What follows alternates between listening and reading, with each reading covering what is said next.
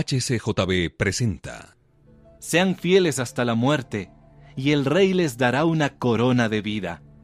El que allí muera, aunque su muerte será muy penosa y sus padecimientos muy grandes, tendrá mejor suerte que su compañero. Parece contradictorio, pero no es así. Quien muera de ustedes tendrá mejor suerte, no solo porque habrá llegado antes a la ciudad celestial, sino porque se librará de muchas miserias que aguardan en el camino. Pero cuando hayan llegado a la ciudad y se cumpla lo que les estoy anunciando, acuérdense de este amigo. Pórtense varonilmente y encomienden sus almas a Dios como al fiel Creador, haciendo el bien. Tras semejante anuncio, los peregrinos afirman su caminar y se disponen a enfrentar un nuevo y difícil reto la Feria de la Vanidad.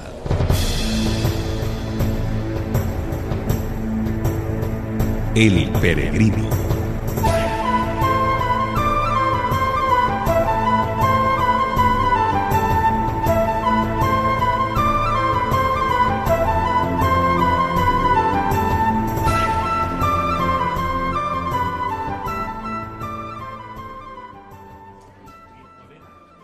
Observa, Cristiano.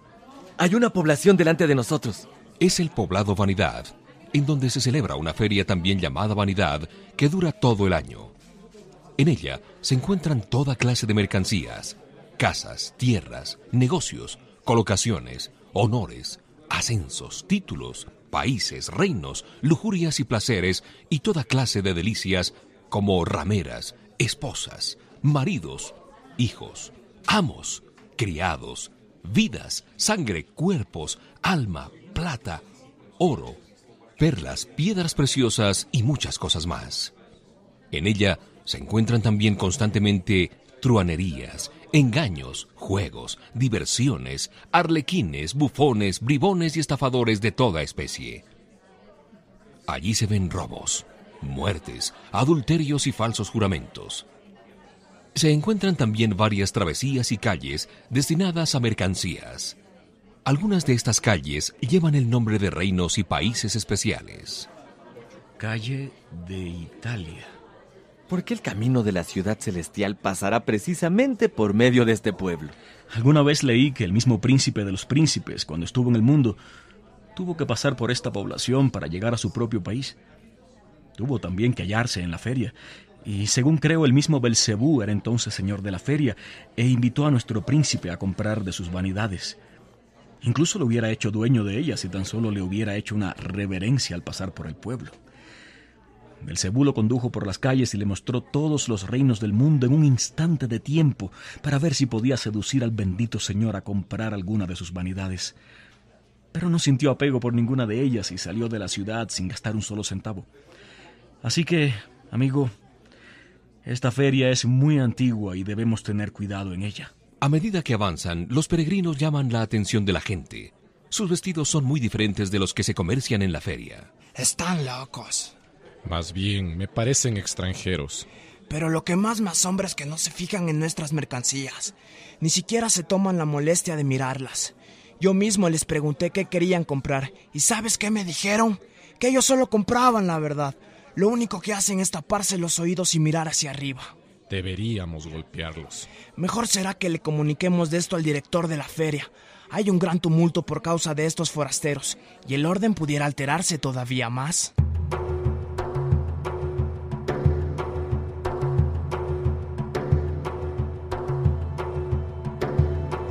De modo que ustedes son los que han provocado semejante confusión en la ciudad. ¿De dónde vienen? ¿Y qué hacen aquí con esos trajes tan extraños? Somos peregrinos en el mundo y nos dirigimos a nuestra patria, que es la Jerusalén celestial.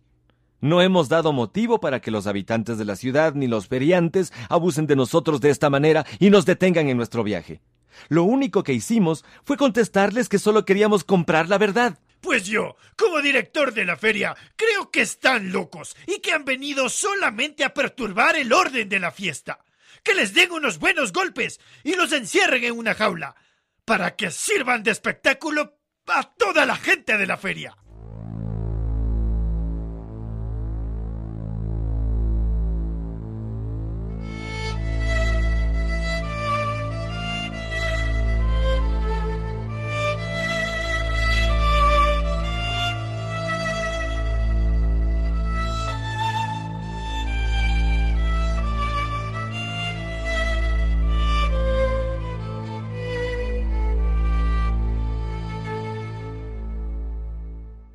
Ya llevamos mucho tiempo encerrados aquí, llenos de suciedad.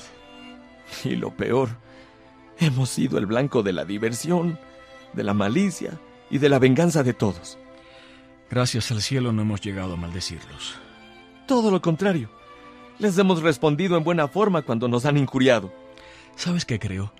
Que en lo más profundo, el director de la feria sabe que somos inocentes. Pero no se cansa de burlarse de nosotros. Para congraciarse con la gente. Prefiere antes de actuar con justicia como debería.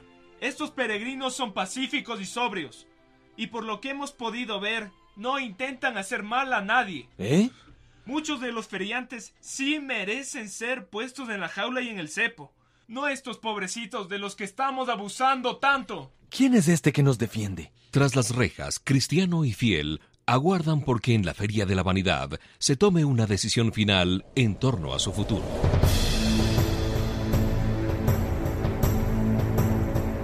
Escuche el siguiente capítulo de El Peregrino. Fue una producción de HCJB.